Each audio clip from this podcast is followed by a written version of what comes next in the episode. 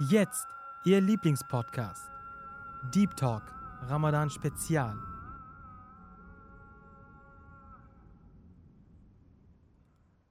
Kennst du das, wenn man äh, sich mit einem Geschwister streitet Ja. und ähm, du, du hast gerade irgendwas sehr Schlimmes gesagt oder gemacht und dein Bruder oder deine Schwester einfach gar nicht darauf reagiert? Boah.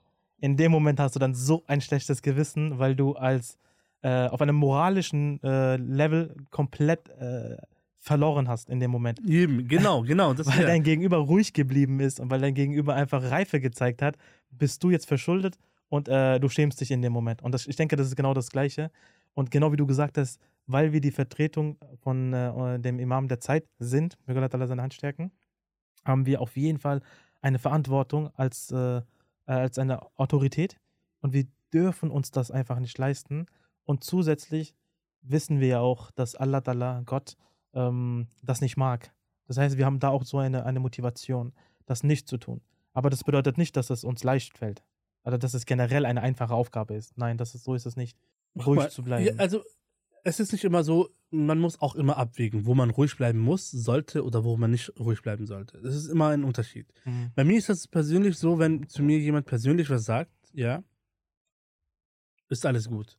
Aber wenn jemand äh, gegen, gegen Islam was sagt, da bleibe ich nicht ruhig. Aber was heißt, dass du nicht ruhig bleibst? Was sagst du dann? Ruhig, ruhig bleiben heißt, ich, ich bin da schon, sagen wir mal, nicht mehr defensiv. Mhm. Ich bin da schon ein bisschen offensiver. Offensiv heißt aber bitte nicht falsch verstehen, dass ich jetzt anfange, irgendwelche falschen Ausdrücke zu geben. Nein, offensiv heißt, dass man einfach ein bisschen härter vorangeht. Hartnäckiger vorangeht, einfach mal seinen Punkt Stand. dann, ja, Standpunkt dann auch wirklich darlegt und sagt, nee, das ist so und bleibt so. Also, und dass der Nächste dann auch ein bisschen mitbekommt, okay, da wurde ein bisschen Härte gezeigt. Ja, Mhm. weil es gibt man, zum Beispiel, ja gut, äh, manche Leute sagen, okay, warum ist das so oder nicht? Ich habe jetzt gerade nicht direkt ein Beispiel zur Hand. Ich überlege mir gerade eigentlich, wie man einen, zum Beispiel, sagen wir mal so, wenn jemand zu mir kommt und sagt, okay, ich bin, ich habe sehr viel Wut in mir, das ist was komplett anderes. Aber wenn jemand sagt, ähm, ja, ich bin, ich bin äh, gesund, alles kerngesund, alles schön gut, aber ich habe keinen Bock zu fasten. Das ist eine Sache. Natürlich mit Liebe zeigen, wo wirklich die Lehren des Islam sind, ja. Mhm. Warum sind wir Muslime? Warum fasten wir? Ja? Wir können äh, Diät machen, Intervallfasten machen, aber wir können nicht fasten für Gott. Mhm. Ja? Das sind halt viele mm, Perspektiven, Sachen und dieses, das, was ich auch vorher erwähnt habe, warum man nicht reizbar ist, hat auch eigentlich mit dem Fasten sehr viel zu tun. Das hat auch sehr viel mit, äh, mit, mit, mit, Physik zu tun, ja. Also wie du physisch eigentlich reagierst. Wenn du weniger Essen tust, hast du weniger Energie. Wenn du weniger Energie hast, reagierst du weniger. Und wenn du weniger reagierst, bist du weniger reizbar. Das macht viel aus. Also, wenn du, wenn du gerade satt bist, ja, hast du viel Mhm. mehr Energie. Und wenn dich dann jemand angreift, ja, bist du viel mehr reizbar. Also, das muss man dann schon auch Mhm. aus dieser Perspektive Ja. achten. Also, ich ich würde sagen, das geht Hand in Hand, würde ich eher sagen. Es gibt auch Leute, die äh, nach dem Essen sehr viel äh, Müdigkeit verspüren. Das gibt es ja auch. Deswegen ist das auf jeden Fall auf der spirituellen Ebene eine, eine Tankstelle, also wo du halt äh, Kraft äh, bekommst. Und auf der körperlichen Ebene bist du zwar müde, aber du verfällst weniger in Streitereien oder in Reizbarkeit, weil du einfach einen ganz anderen Fokus hast in dem Moment. du bist demütig.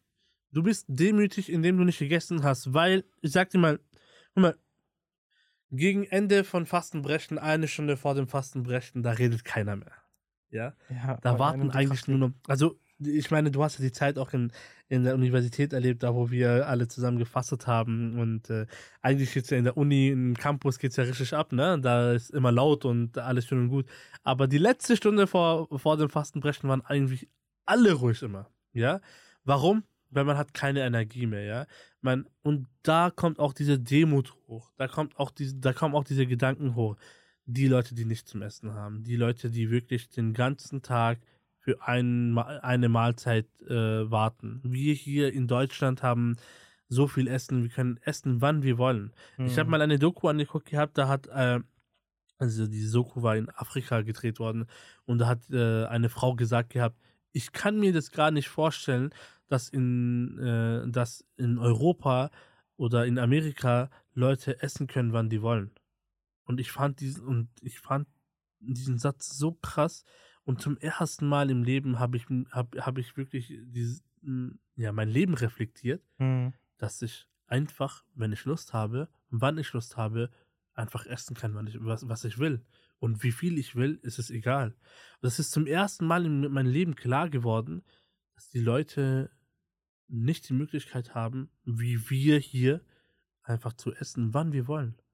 Und das ist ein Segen Gottes.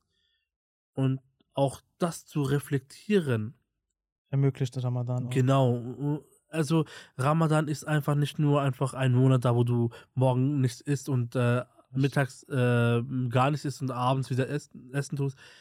Der heilige Prophet, äh, Friede und Segen sein auf ihn, hat gesagt, wenn wir genauso wie auch die anderen Tage verbringen und den Ramadan verbringen und nur einfach verzichten zu fasten,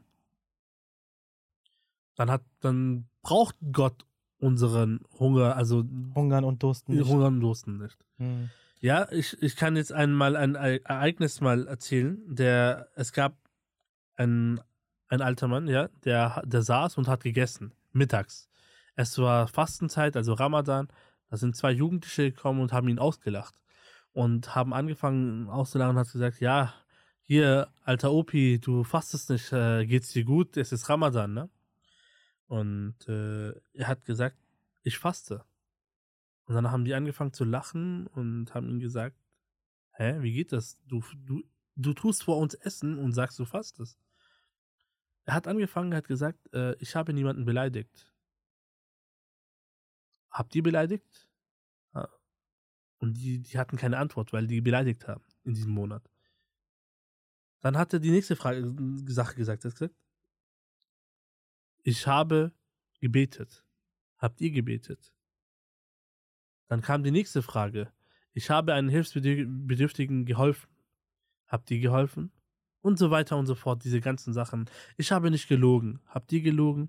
Ich habe die Wahrheit gesagt. Habt ihr die Wahrheit gesagt? Und so weiter. Es gab halt diese ganzen Sachen, die wir in Ramadan machen müssen. Ich habe den Heiligen Koran rezitiert. Habt ihr rezitiert? Ja, die einzige Sache, die ich nicht mache, ist, ich kann nicht hungern, weil ich krank bin. Und Gott hat mir die Möglichkeit gegeben, wenn jemand krank ist, darf er nicht fasten. Also es ist ein Gebot Gottes, dass, dass wenn jemand krank ist, darf er nicht fasten. Ja. Mhm. Und dann waren die beiden Jugendliche eigentlich wirklich, ja, Mundtot. mundtot, ja, und die sind einfach zurückgegangen. Der, dieser Sinn des Fastens wird auch Genau. dadurch sehr klar. Das äh, Wort Saum ähm, wird ja benutzt im Arabischen und das bedeutet ähm, etwas unterlassen, sich einer Sache entziehen. Und wenn man jetzt genauer darauf achtet, das äh, hat nicht nur was mit Hungern, also mit Essen oder Trinken zu tun, sondern wie du genau gesagt hast, es äh, kommt darauf an, dass man ähm, sich in Ramadan auch extra benimmt, sich noch besser verhält als in den Monaten davor. Und beim Streitereien oder bei einem, bei einem Konflikt, bei irgendeiner Art Spannung, dass man sich dann noch mehr dort kontrolliert, weil man fastet. Und das ist auch die, die Philosophie dahinter, dass wir auch uns, äh, unseren alltäglichen Gewohnheiten, also jetzt sagen wir mal negativen Gewohnheiten, auch da versuchen, uns äh, positiv weiterzuentwickeln, dass wir da auch ein paar Schritte zurückgehen, dass wir da uns auch auf einer Entzugsphase befinden. Also eine Sache, die ich wirklich klarstellen will. Voll viele Leute denken, Fasten heißt einfach hungern und dursten und dann ist die Sache geklärt, ne? Ich meine, ich bin hier ähm, geboren, hier zur Schule gegangen und äh, meine Mitschüler haben das immer so gedacht. Meine Ja, ebenfalls. Genau. Und äh, ich will heute nochmal eine Sache klarstellen und zwar, Fasten bedeutet nicht hungern und dursten. Fasten bedeutet also wirklich von allen Sachen, die falsch sind, fernzuhalten. Richtig. Und zur heutigen Zeit, wenn du nachts 22 Uhr, 23 Uhr dich hinsetzt und mal eine Serie angucken willst, zwei, drei Folgen, und diese Zeit kannst du investieren, indem du Koran rezitierst. Mhm. Diese Zeit kannst du investieren, dass du früher schlafen gehst, dass du vor dem Morgengebet, das Tahajjud-Gebet, also das Gebet, was vor dem Morgenbrechen nochmal, also gebetet werden kann. Ein freiwilliges Gebet. Und dieses Gebet hat ja, wie der heilige Prophet auch gesagt hat, Friede und Segen sein auf ihn, dass es eine äh, sehr große Wertigkeit hat. Ja. Hm. Das sind die Sachen, dass man ein, und jeder hat andere Sachen. Also sagen wir mal, ich ähm, eine Person, die schaut gerne Netflix. Für ihn ist das ein großes Challenge in Ramadan, das zu unterlassen. Ein Hobby oder Ein so. Hobby, genau. Also sein Hobby zu unterlassen für ein, eine Sache, die besser ist. Und, und das ist, und, und äh, das ist die Sache, dass man dann halt ähm, daraus dann fokussiert und über, überlegt, wie man das halt besser machen kann. Also jeder, und, und das ist das Schöne an Islam. Hm. Wirklich. Jeder hat seine eigene, sagen wir mal, ja, Schwächen, eigene Stärken. Und Islam sagt, du sollst deine eigenen Schwächen weglassen. Ich meine, der eine zum Beispiel, keine Ahnung, der eine nimmt Drogen, der andere raucht und der dritte nimmt, äh, trinkt Alkohol. Das sind jetzt drei, drei verschiedene Sachen. Er sagt, okay, Rauchen ist nicht schlimm, aber Alkohol und Drogen nehmen ist schlimm. Aber derjenige, der Drogen nimmt, sagt, okay, Drogen nehmen ist nicht schlimm, aber Alkohol und Rauchen ist schlimm. Genauso ist das. Also für jeden ist die Sache individuell geplant, wie er machen muss. Und in Ramadan geht, geht, geht es genau darum. Der eine lügt sehr viel, der eine beleidigt sehr viel.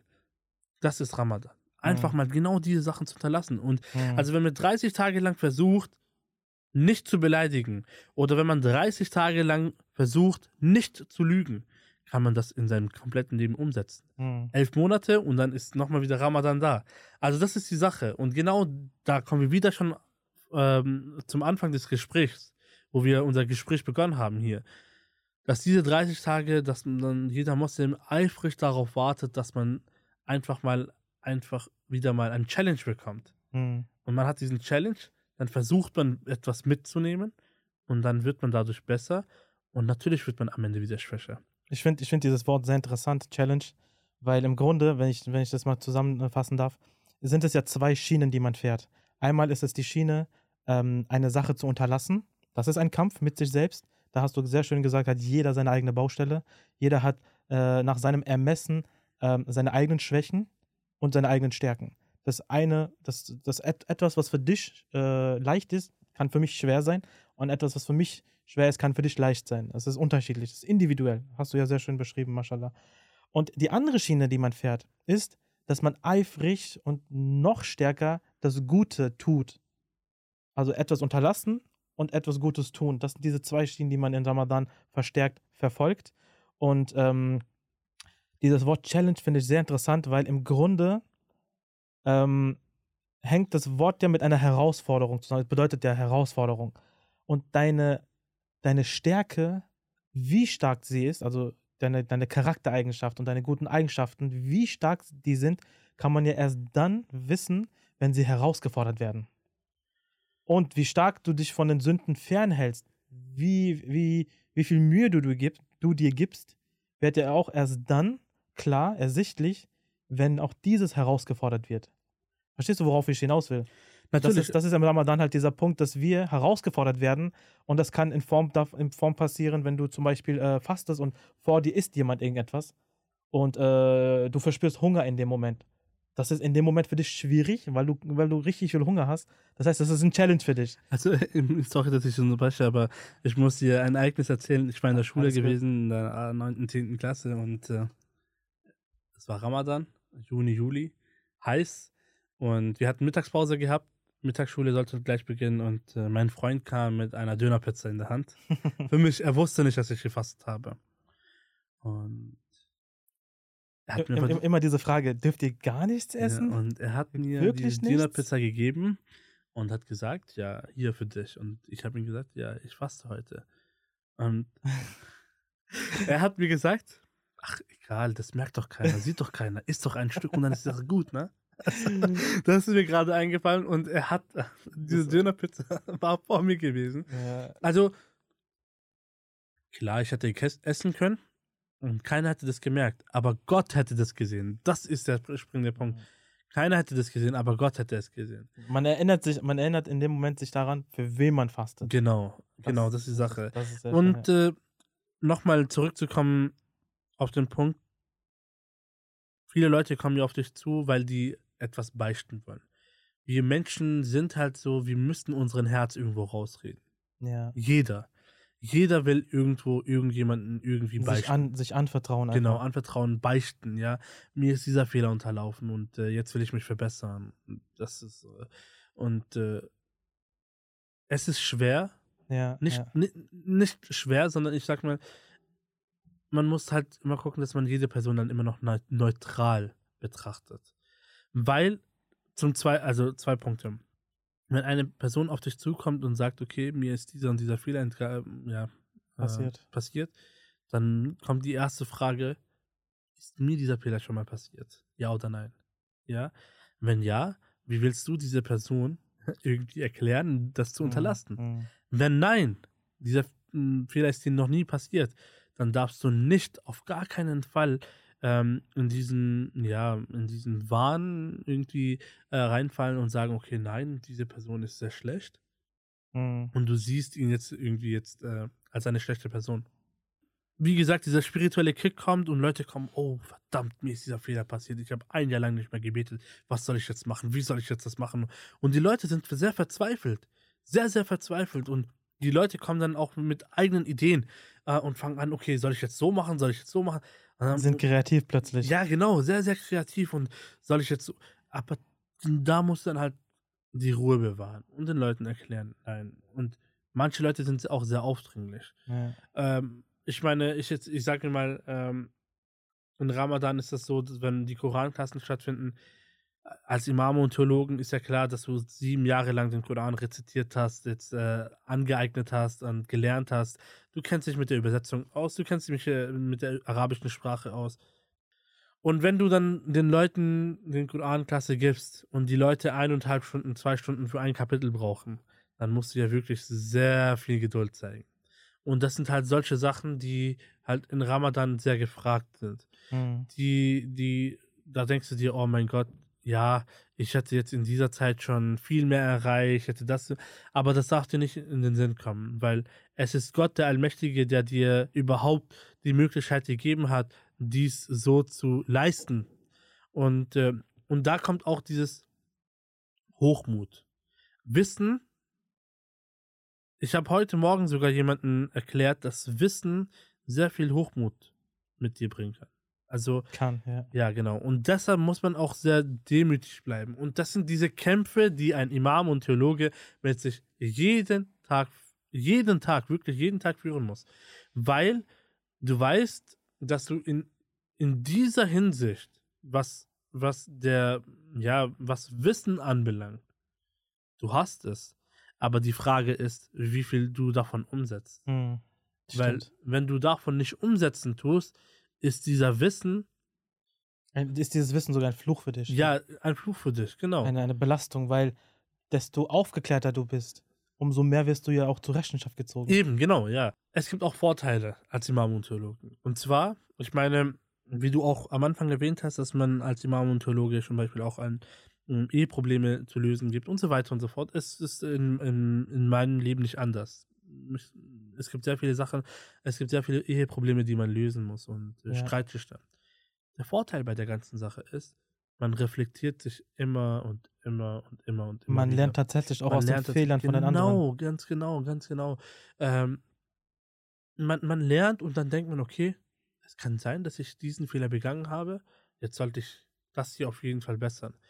Und das ist für mich, was mich jeden Tag wirklich anspornt, sagt so, ja Mann, jetzt kann ich das wieder weitermachen, äh, weil ich habe jetzt heute was Neues dazu gelernt. Von einem, der mir war zwar nicht was beibringen wollte, aber ich habe dann gemerkt, okay, weil ich meine, als eine dritte Person, wenn zwei Personen streiten siehst, weißt du ja direkt, wer, wer falsch ist. Aber wenn du selber in einem Streit verwickelt bist, ja, denkst du, du bist richtig. Das ist normal, das ist menschlich.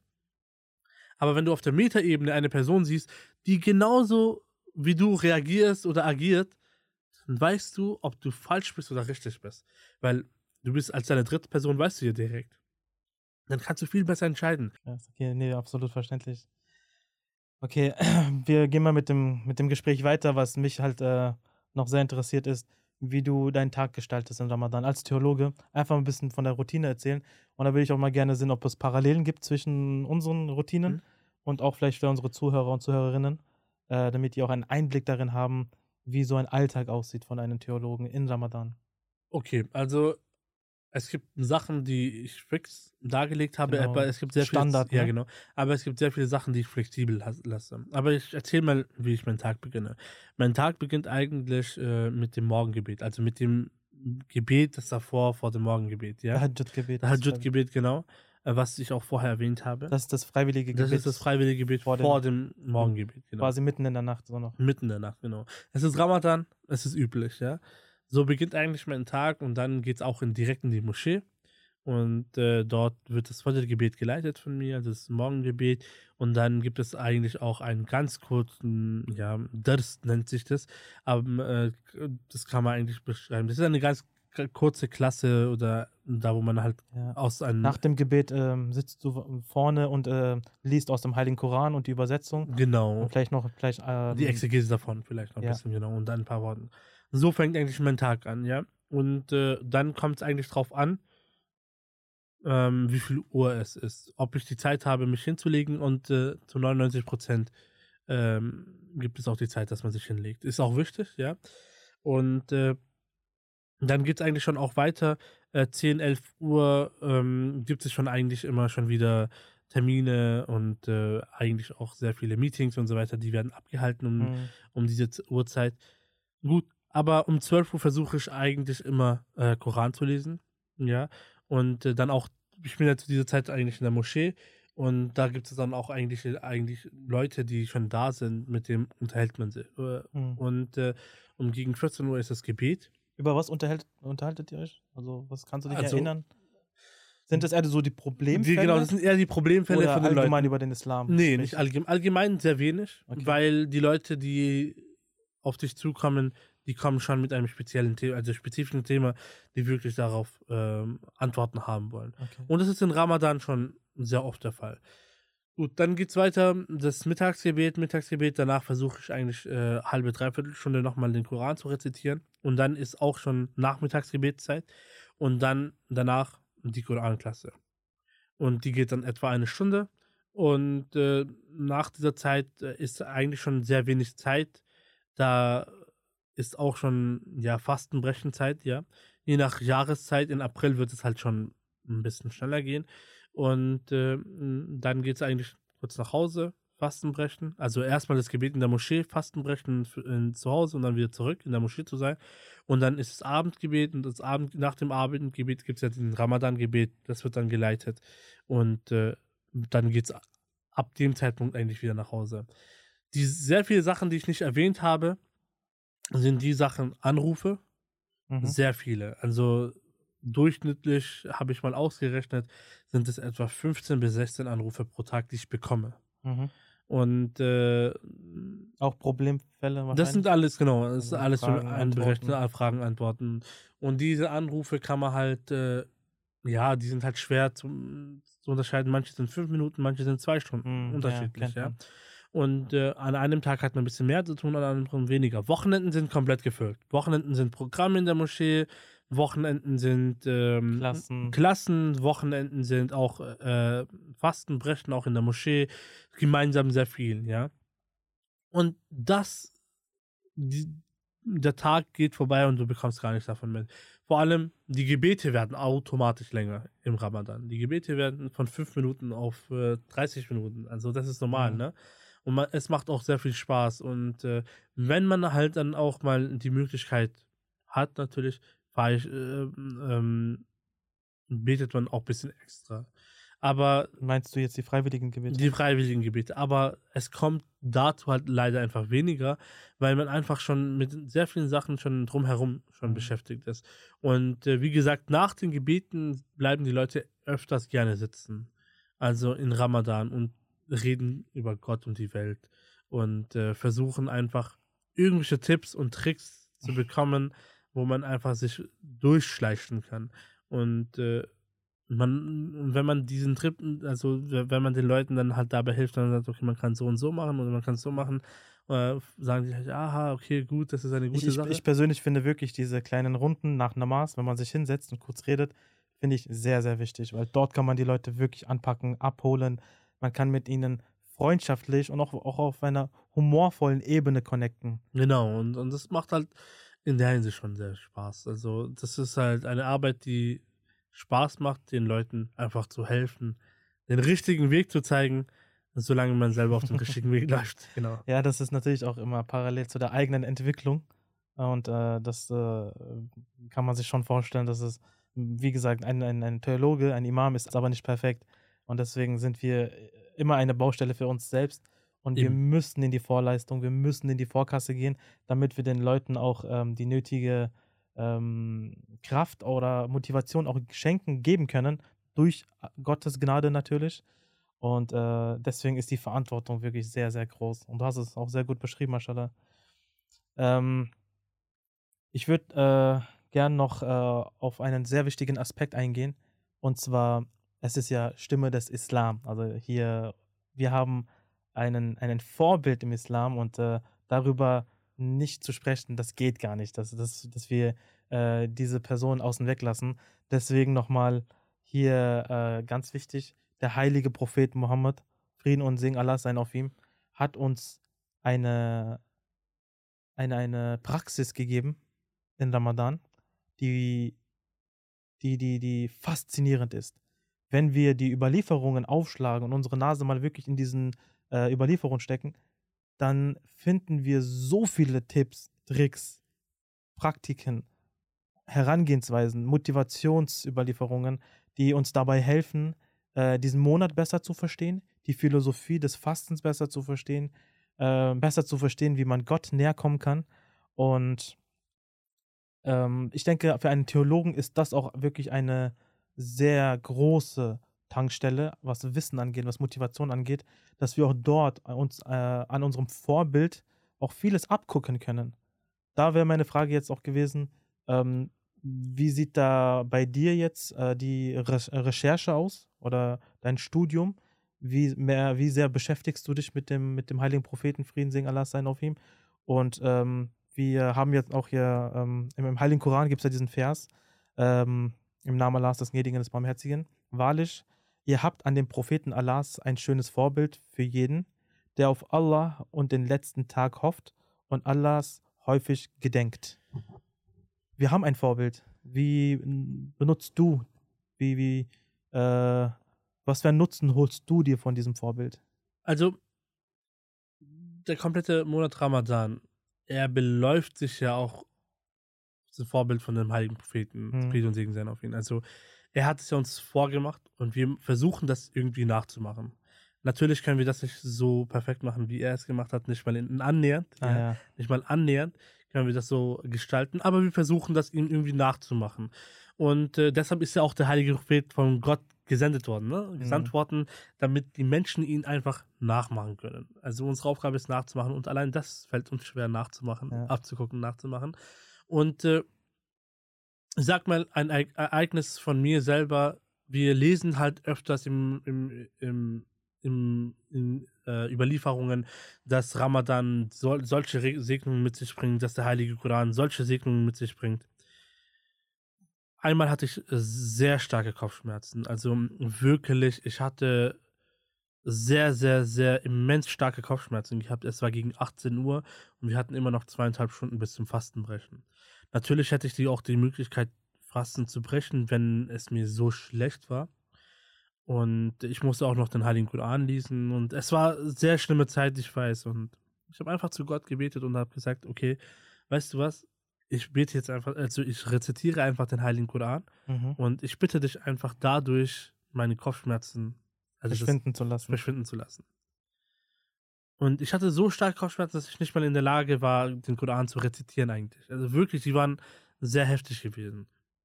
Aber es waren nur noch zweieinhalb Stunden und ich wollte halt den ganzen Tag einfach nicht in den Eimer schmeißen. Und habe mir gesagt, okay, ich versuche das. Wenn es nicht funktioniert, habe ich mich schon vorgenommen, wenn es nicht funktioniert, werde ich, werde ich den Fasten brechen und dann werde ich den Fasten später nachholen. Aber ich habe angefangen, den Koran zu lesen und ich weiß nicht, ich weiß nicht, wann die Kopfschmerzen weg waren. Ich weiß es einfach nicht. Ich habe einfach gelesen, gelesen, gelesen. Maschallah. So nach zehn Minuten, nach zehn Minuten ist es mir einfach nicht so. Ich habe schon so viele Seiten gelesen, ich habe keine Kopfschmerzen mehr. Also, das ist die Sache, und diese Überlieferungen, die motivieren. Das sind, das sind eigentlich, ganz ehrlich gesagt, das, sind, das war ein Experiment gewesen für mich selber. Mhm. Okay, man liest und man denkt und man macht und, und man macht, ja. Aber stimmt das überhaupt? Also natürlich weiß ich, dass es, dass es Mhm. stimmt, aber man, man aus der Menschen, man sagt, okay, komm, lass mal versuchen. Also geht das überhaupt? Oder aber und dann, wenn man das versucht und dann man in, in diesen Versuch dann einfach mal Erfolg hat, dann denkt man, boah, also diese Überlieferungen Ja. sind echt krass. Du Und hast dir die Bestätigung geholt von, Genau. von der Theorie. Von der Theorie zur Praxis, genau. Und, und dann hat man noch mehr Motivation, dann denkt man, okay, wenn das gestimmt hat, dann muss das auf jeden Fall auch stimmen. Und wenn das so gewesen ist, dann muss das genauso gewesen sein. Und dann versucht man, ich habe ja auch vorher vers versucht darzulegen, dass, man, dass ich versuche, den Heiligen Koran öfters, also mehrmals äh, durchzulesen, ja, weil ich weiß, es ist nichts anderes, aber Segnungen. Ja, und, und das war eine sehr große Motivation für mich gewesen. Meine Kopfschmerzen waren weg. Also, ich war einfach, ja, am, auf dem siebten Himmel gewesen. Ich dachte so, krass, das, das ist halt echt eine Segnung, ja. Das ist ein Kick auf jeden Ja, ist Fall. auf den Kick, ja. Und das sind diese ganz kleinen Sachen, die in den Ramadan, im Monat Ramadan passieren, die dann auch auf die Überlieferungen vom heiligen Propheten immer reflektieren. Also er, seine Ehefrau, ähm, Aisha, möge Allah Gefallen an ihr haben, hatte auch gesagt gehabt, dass der heilige Prophet im Monat Ramadan, ja, einfach das Doppelte oder das Mehrfache äh, gemacht hat, als er im, im normalen Leben gemacht hat. Ne? Und diesen Zaubertrank hat er auch bekommen. Ja, und durch seine Gnade, also haben wir diesen Zaubertrank auch irgendwo bekommen. Das Mhm. ist ja unser Glauben. Ja? Ja. Und er hat es ja vorgemacht, ja. Und äh, er ist ja ein Prophet und Gott schickt ja Propheten aus unserer Mitte, einen Menschen, damit wir wissen, dass wir genauso wie er werden können. Ja. Mhm. Also nicht auf seiner Ebene, aber wir können ihn nachmachen und irgendwo auch diesen Rang erlangen, ja, dass wir Gott näher kommen können. Und Mhm. deshalb schickt ja Gott Propheten, Vorbilder. Vorbilder aus unserer Mitte als, eine, als ein Mensch. Er schickt nicht irgendeine übermächtige Kraft, Mhm. da wo die Menschen denken, diese Person ist unantastbar. Wir wissen, er ist ein Mensch, aber Gott hat diesen Segen ihm gegeben. Deshalb sind wir auch in der Lage, so zu werden. Zwar Mhm. nicht genauso gut, Mhm. aber so zu werden. Also nicht denselben Rang, ja, aber wir können äh, versuchen, in seine Fußstapfen Genau, zu treten genau. und nachzuahmen, weil dieser Mensch, also der heilige Prophet, Frieden segen, Allah sein auf ihn, hat ja die Liebe Gottes auf einem Niveau absorbiert und sich mit Gott auf dem verschmolzen, höchsten Niveau, die was gar nicht möglich genau, ist. Genau, Und deswegen können wir ja uns tatsächlich das abgucken irgendwo. genau. Also ich würde eigentlich abschließend dazu eigentlich eine Sache sagen. Also ich mag das auch sehr oft, diese Metapher darzulegen. Mhm. Wie wäre es, wenn du in der Schule die Möglichkeit hättest, in einer Prüfung abzuschreiben? Sagen wir mal, du hast eine Prüfung bekommen, du hast die Prüfung vor dir, der Lehrer gibt nebenbei direkt auch noch die, den Antwortbogen und sagt hier, das ist deine Prüfung und hier stehen die Antworten drauf. Deine Aufgabe ist es wirklich nur noch abzuschreiben und ich erlaube es dir. Ich erlaube es dir. Ja? Was würdest du sagen? Du würdest sagen, boah, das ist ein Jackpot, ja? Aber wenn du auch da durchfallen würdest, dann wirst du der größte, also die größte Dummheit auf dieser Welt sein, oder nicht, ja? ja, oder nicht? Und dann lachen alle Leute, genau wie du jetzt gerade Ja, lachst, dann so, ja. boah, das wie ist das möglich, ja? Ich sag da genau, Gott Mhm. ist der Lehrer, der heilige Prophet sind die Ergebnisse, wir stecken in der Prüfung, Gott sagt, guckt ab, macht einfach nur das, was er gemacht hat. Nicht mehr, nicht weniger und ihr werdet äh, Erfolgreich. erfolgreich sein. Also wir, und, und dann sind die Menschen, boah, also aus dieser Perspektive habe ich das noch nie überlegt. Mhm. Das stimmt absolut, ja. Und die Überlieferungen sind tatsächlich ein Schatz, was Fasten angeht, Bindung mit Gott angeht, die freiwilligen Gebete, die Wohltaten, dieser, dieser Mitleid mit seinen Mitmenschen und für die Tiere, für die Natur, Almosen, Spenden, Äh, was gibt's, was gibt's noch? Ähm, It the Garf ist zum Beispiel, was auch sehr, sehr krass ist. Das sind diese Zehn äh, Tage. zehn Tage im Ramadan, die letzten zehn Tage, wo man die du ähm, Gott widmest. Genau, du, du ziehst dich komplett zurück in die Moschee. Ähm, du sagst der Welt ähm, auf Wiedersehen für zehn Tage Ja. und entziehst dich äh, jedem Etikaf Luxus. heißt ja auch sitzen, ja. Also Ja. sitzen, im, im, dass du halt zehn Tage für Gott sitzt. Abges also von der Welt äh, komplett abgeschottet. äh, Ab Absolut. Ja, genau. Du bist Ah, quasi in so einer Art Gips, um zu heilen.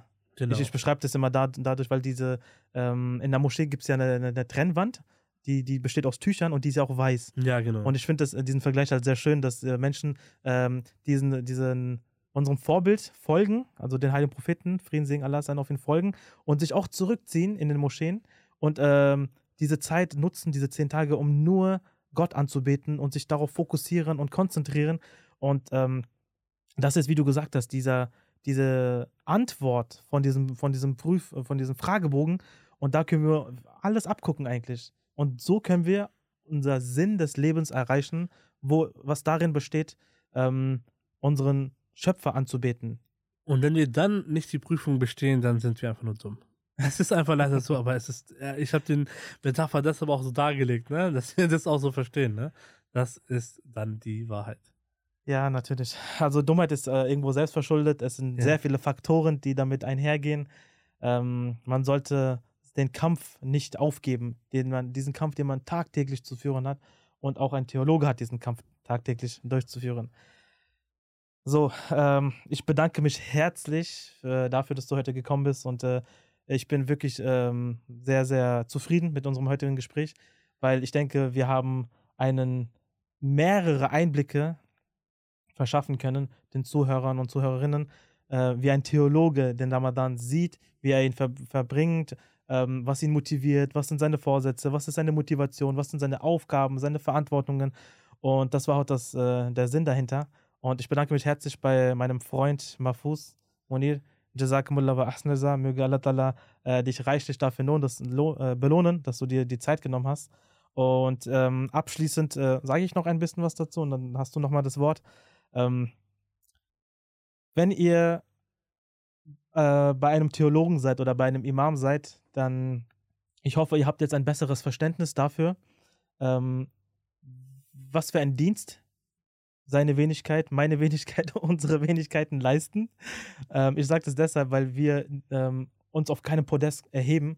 Wir sind, Alhamdulillah, ähm, unser, unser Schatz liegt in der Demut, in der Bodenständigkeit und ähm, habt einfach im Hinterkopf, was dieser Mensch durchmacht. Und äh, wenn ihr für euch betet, dann wären wir sehr dankbar, wenn ihr auch ein paar Wörter für uns verliert im Gebet. Betet für uns, dass Gott auch unseren Dienst annimmt. Und ähm, ja, vielleicht äh, habt ihr durch diesen Podcast jetzt auch äh, eine Sympathie entwickelt zu euren Imam, zu eurem Theologen der Moschee. Und äh, schaltet auch das nächste Mal wieder ein. Und ich gebe jetzt das Wort an meinem Freund und Jazakumullah. Vielen Dank, ähm, vielen Dank für die Einladung erstmal. Es hat auf jeden Fall sehr Spaß gemacht, heute mal ein bisschen über das eigene Leben zu reden, ja, und Parallelen zu ziehen. Ähm, ja, wie gesagt, wie schön du auch schon gesagt hast, bitte betet für uns alle, ja. Und äh, wir sind immer da, egal wo, wann, wie. Und äh, ja, und wenn irgendwelche Fragen immer auch aufkommen, ähm, sind wir ja immer für euch da. Und äh, wie gesagt, ähm, immer versuchen, das Beste aus dem Leben zu machen und nie die Motivation zu verlieren. Sei es, sei es der Monat Ramadan oder sei es irgendein anderer Monat. Immer versuchen, besser zu werden, immer versuchen, anderen Menschen zu helfen. Also wenn wir das wirklich uns vornehmen, jeden, jeder hilft jedem gegenseitig. Und das ist eigentlich auch die Lehre des Islam. Der heilige Prophet hat gesagt, dass wir, Friede und Segen sein auf ihn, dass äh, wir unseren Nachbarn helfen sollten. Und 40 Häuser sind unsere Nachbarn, ne? Und überlegt euch mal, wenn jeder seinen Nachbar helfen würde, dann würde, würde es auf dieser Welt keinen Hilfs Hilfsbedürftigen überhaupt geben, ne? Also wenn wir das überhaupt mal in den Betracht ziehen, das wäre eigentlich äh, zum Abschließen, genau. Wa al-Jazaa. Vielen herzlichen Dank. Jetzt Ihr Lieblingspodcast. Deep Talk, Ramadan Spezial.